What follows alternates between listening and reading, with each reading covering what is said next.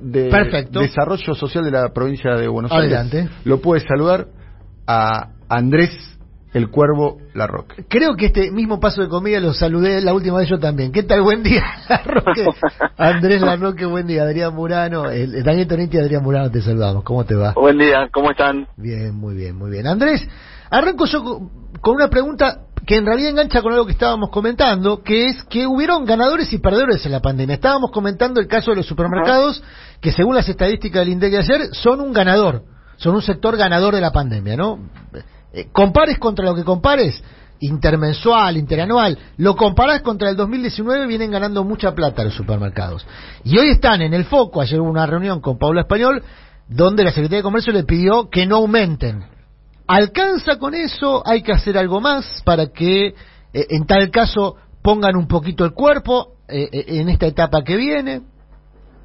Ah, Desde vamos que, haber especulado con los precios y sobre todo con los productos de primera necesidad durante una pandemia es un acto criminal. Me parece que, eso alguien se va a tener que hacer cargo.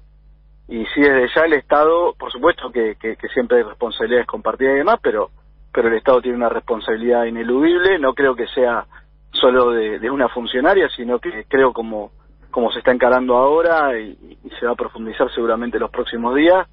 Me parece que la centralidad del Poder Ejecutivo Nacional, que es quien tiene la potestad de, de intervenir en esta materia, por supuesto hay que hay que tener una postura bien definida porque lo que ha ocurrido ha sido muy grave. Eh, hubo intentos, hay tensiones o hubo tensiones también este, respecto a cómo encarar el tema dentro del propio gobierno nacional, pero bueno, yo creo que hay que dejar atrás esas tensiones y avanzar en defensa de la gente. Andrés, dijiste una frase que me quiero detener ahí. Haber especulado con insumos esenciales, con alimentos, es, es, un- es una acción criminal.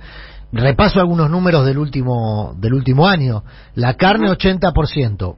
Eh, eh, el doble o un poquito menos que el doble que la inflación. Ahí hubo especulación. Eh, por lo menos el gobierno denunció incluso maniobras especulativas. No, no sé si hay causas criminales. Panificados eh, y otros derivados de la harina, fideos, aumentos por encima del 100% en el último año. O sea, todos los sectores concentrados de los alimentos, que son casi todos, especularon todos. ¿Va a haber denuncias criminales contra grandes empresas molineras, grandes frigoríficos? No, a ver, yo lo que estoy haciendo es una apreciación, Ah, por supuesto. tendría que haberlas, decís vos. que claro claro sí a ver digo uno dice lo que lo que piensa y lo que ve en la calle. Cuando cuando nosotros y sobre todo si vemos el esfuerzo que que ha hecho el Estado a nivel nacional, provincial, a nivel municipal, el esfuerzo que hacen las organizaciones comunitarias, en el caso nuestro, este hoy con una inversión de 8 mil millones de pesos mensuales para el servicio alimentario escolar de la provincia que, que bueno, que le da desayuno y almuerzo a, y, merienda en muchos casos a 2 millones 32 mil chicos y chicas, pero bueno, todo ese esfuerzo tiene que también tener una contraparte respecto a, a aquellos que, que especulan con, con los precios de los de, los alimentos o de los productos esenciales. Creo que, que ese debate hay que ponerlo arriba de la mesa en la Argentina y que se tenga que hacer cargo, el que se, el que se tenga que hacer cargo. Digo, eh, acá todos tenemos que poner el hombro y colaborar. Eh, seguramente el gobierno ha tenido una actitud declamativa durante mucho tiempo y, y con eso no alcanzó. Me parece que cuando el diálogo no funciona, nosotros no nos podemos quedar cruzados de, de, de brazos y si no hay consenso, nosotros tenemos que ponernos del lado de la gente. Estamos hablando con Andrés Cuervo Larroque. Andrés, muy buenos días, gracias por, por atendernos. Eh, del resultado electoral surge, entre otras cuestiones, de las PASO, que muchos no fueron a votar.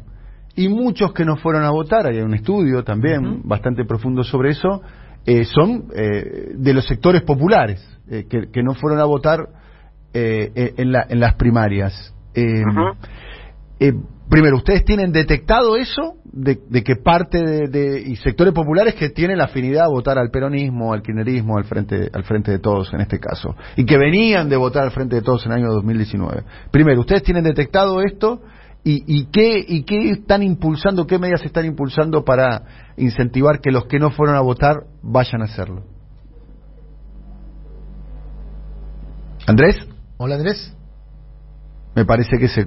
Ah. Bueno, vamos a tratar de retomar el, el contacto. eh, Interesante lo que estabas planteando porque hay un informe, como vos decís, donde incluso hay un detalle de cómo fue el drenaje electoral del Frente de Todos Sí. en, los- en las barriadas populares. Sí, vamos a estar hablando, dicho sea paso, con la autora de una muy buena nota. eh, que es Alejandra Andam, Dandam, vamos a hablar más, más tarde, eh, donde habla sobre la segmentación del voto y la migración de votos populares y, y, qué es lo que pasó eh, en las barriadas más populares del área metropolitana que no fueron a votar. ¿eh? Así que retomo la pregunta, Andrés, buen día. Sí, sí se enojaron los supermercados y, y no, nos cortaron.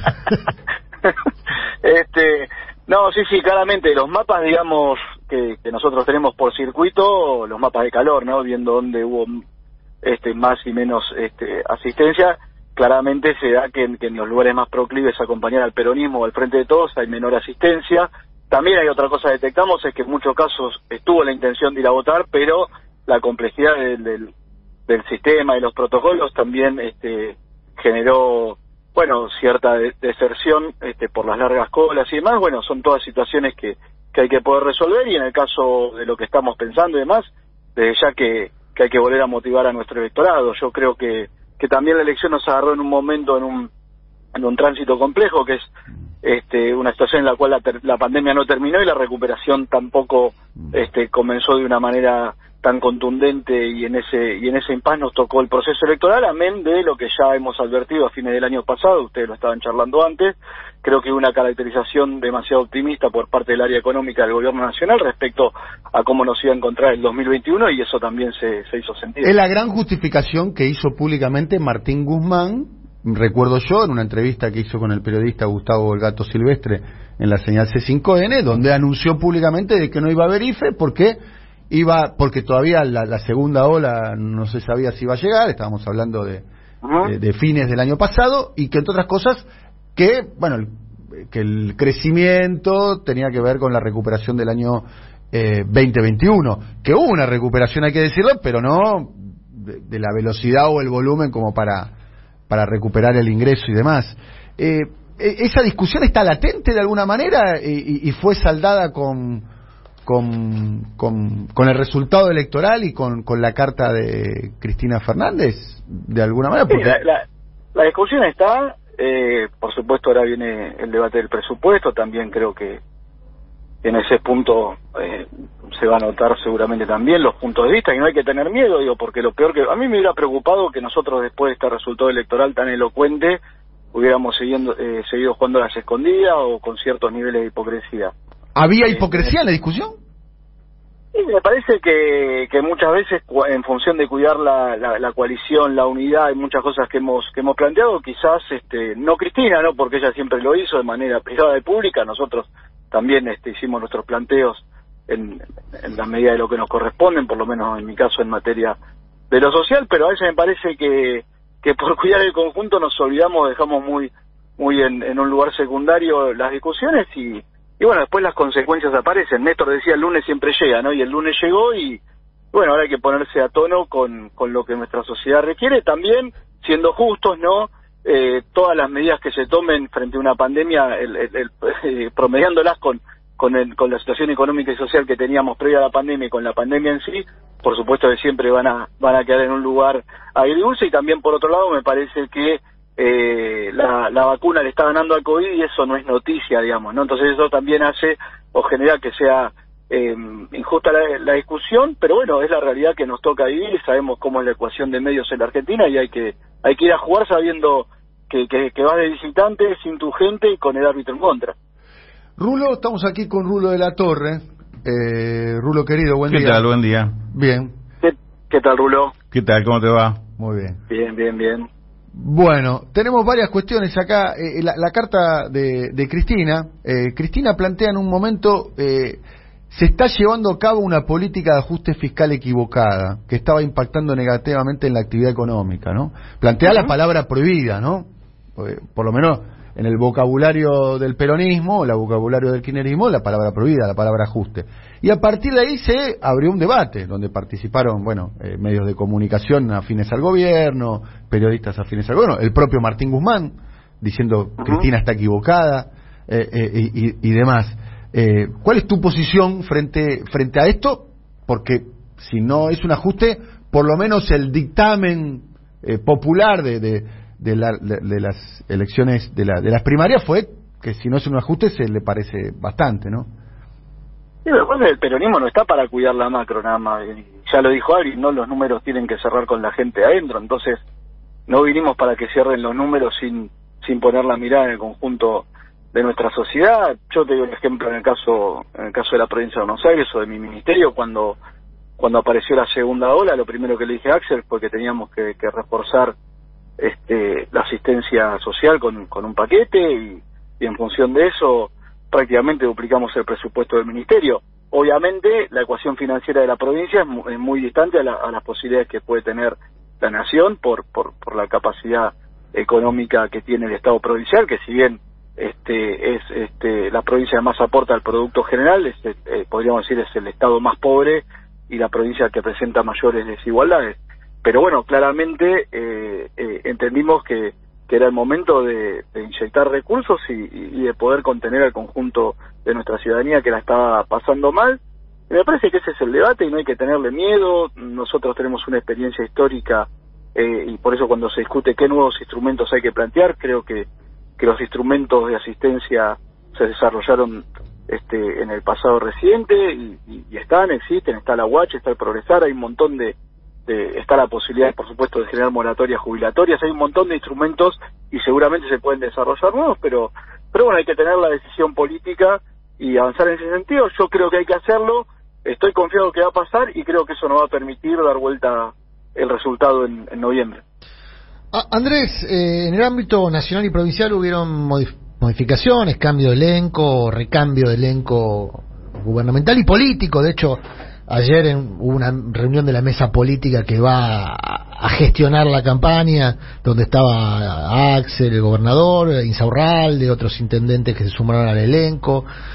Eh, ¿Qué implican estos cambios para la gestión? A ver, voy a para hacerla siempre la pregunta. Se habla mucho de la gestión del peronismo clásico. ¿Qué distingue esta gestión del peronismo clásico de la gestión que había hasta el domingo de, las PASO? ¿Cuál sería, ¿Cuáles serían las diferencias de objetivos, de forma, de modos, de, no sé, ¿cuáles serían las diferencias de este peronismo clásico con el gobierno que había hasta el domingo de las PASO? No sé si, a ver, eh, creo que primero lo que lo que ocurrió hasta el domingo era que los ámbitos existían de confluencia con, con, con esos mismos, eh, en este caso, bueno, con el caso de Martín Insaurralde o, o Leonardini, ellos participaban de, de, de, una mesa de coordinación con las complejidades que también tiene una, una coalición como el Frente de Todos mm. este, a nivel nacional y a nivel, y a nivel provincial. Ahora me parece que se, se incorporan a la gestión del, del minuto a minuto y eso eh, de alguna manera le da más amplitud al gobierno eh, y, seguramente nos va a permitir encarar de conjunto y de manera cotidiana los desafíos que, teníamos previo al domingo y que ahora tenemos este, profundizados porque porque una derrota electoral eh, complejiza el escenario político. En mi caso, si me decís, yo creo que este, trato de llevar adelante una gestión este, de peronismo clásico porque así lo siento. Este, creo que todos los compañeros y las compañeras lo sienten de esa manera. Pero vos mencionaste, perdón, Andrés, vos habías mencionado que uno de los temas que a tu modo de ver dentro de la multicausalidad que tiene el voto, uno de los temas de la, de la derrota eventualmente era haber abrazado excesivamente, estoy haciendo una traducción libre de unas palabras tuyas, eh, no una traducción, sino una interpretación de unas palabras tuyas, eh, haber abrazado excesivamente una agenda progresista alejada de las necesidades urgentes de los barrios populares. Eh, esta, esta composición, esta nueva composición de los gabinetes de nación y provincia, conectan mejor con no, no creo, no creo que eso fue lo que pasó en la provincia de Buenos Aires. Eh, eso pasó a nivel nacional, y no creo que haya sido y no creo que haya sido el único el único elemento. Sí, lo que yo creo y creo que hace lo planteó 48 horas después de la elección también.